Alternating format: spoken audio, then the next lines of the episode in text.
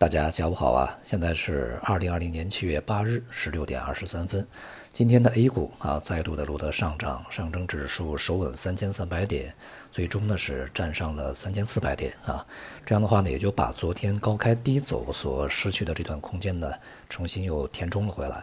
这个主体呢是在三千三啊到三千四百点之间进行整固。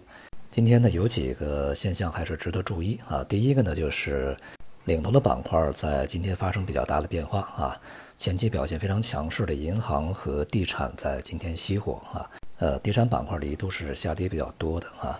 呃，起到中枢引领作用的呢主要是券商和军工，那么另外资源类呢也是出现分化啊，煤炭、钢铁表现相对的这个弱一些，而有色在今天发力，那么另外呢就是在昨天这个跟随上涨的前期啊，这些高价股，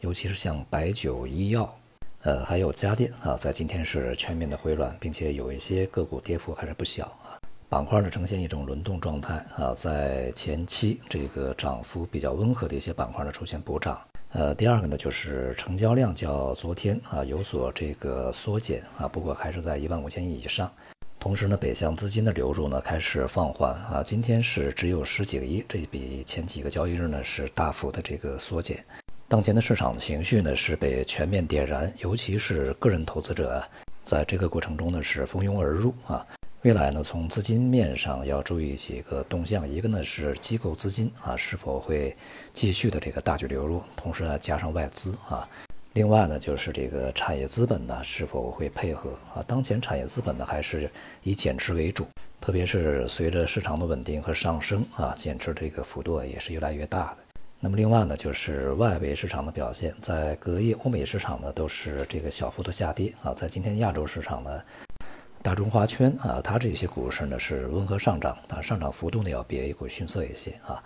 那么其他一些股市，像日本、韩国、澳大利亚啊，在今天呢是下跌啊，跟随隔夜欧美股市的一个表现。随着市场的不断攀升，这个市场的心态和情绪呢也会发生一些变化啊。从短期来看呢，以上证指数为例啊，大体呢还会在当前的这个区啊，也就是大体三千三到三千四区间呢，还会有一段时间的整固啊，然后呢去这个决定呢是向上挑战三千五啊，还是掉头做一个比较深度的调整。在这个过程中呢，这个领头的板块啊，可能呢也会发生一个比较明显的切换，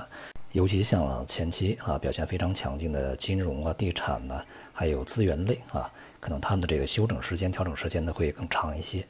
而相对呢，在前期这个估值啊也是比较低啊，同时呢上涨幅度不大，而且呢从长期而言啊，经营状况比较稳定啊，受周期影响比较弱的这些这个板块呢，反而可能会起到一个稳定整个市场的作用啊，或者说呢表现会比其他板块相对的好一些，这个可以适当的关注一下公用事业板块。而其他的像这个高价股啊、消费医药和一些这个科技板块啊，更大的可能呢是跟随当前的市场氛围进行一个这个冲顶啊。资金呢在这些板块里边仍然是以减持为主，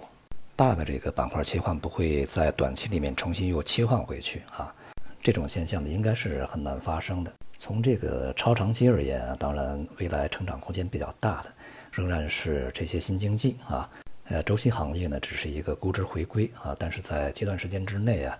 至少是以季度计的时间啊，应该不会这个重新的切换回头。从机构的整体状况来看啊，当前的心态已经变得相对比较谨慎，配置的力度呢也有所减弱啊。当前的环境呢，与这个一五年疯牛股灾啊这个状况有区别的地方呢，还在于啊，除了杠杆资金在短期里面很难去复制二零一五以外呢。这个外部环境啊，整体环境的这个不确定性啊，要比一五年啊这个高出很多。呃，也就是说呢，市场在发展过程中啊，如果出现一些这个意外的话，它对市场的干扰力度呢会比较大一些。啊，债券市场呢今天呢再度下挫，受这个股市大涨的影响啊，呃，跷跷板效应还是非常强的。现在这个债券收益率呢，对于资金而言应该是有吸引力的啊。从机构的角度来看啊，当前这个水平呢。呃，去配置债券应该已经是比较合适的一些价格，而未来呢，全球的货币政策在短期之内啊重新收紧的可能性并不大，所以说债券市场这个大幅走熊的概率呢也仍然不大。大宗商品方面呢，整体这个延续了近一段时间相对比较稳定的状态啊。原油价格呢仍然是在一个相对的高档啊，窄幅的波动。预计呢在近期啊，整个商品市场的波动率呢有望呃有一个比较明显的上升。而在这个过程中呢，要去密切关注啊，这个整个的全球股市以及商品是否呢会再度的出现一轮联动啊。当前这个外围股市呢还是相对来讲弱一些。相比较这个中国股市这种大涨啊，俨然已经是一副这个大牛市的架势啊。那外围股市呢，相对比较疲软啊。近段时间呢，是处在一个不断的小幅回落下行的过程中，而且呢，这种调整啊，从当前看啊，有可能会继续的呃向下呀，扩大它的空间啊。而这种外围市场的不稳定呢，始终啊，也是 A 股啊它的一个潜在的风险所在啊。好，今天就到这里，谢谢大家。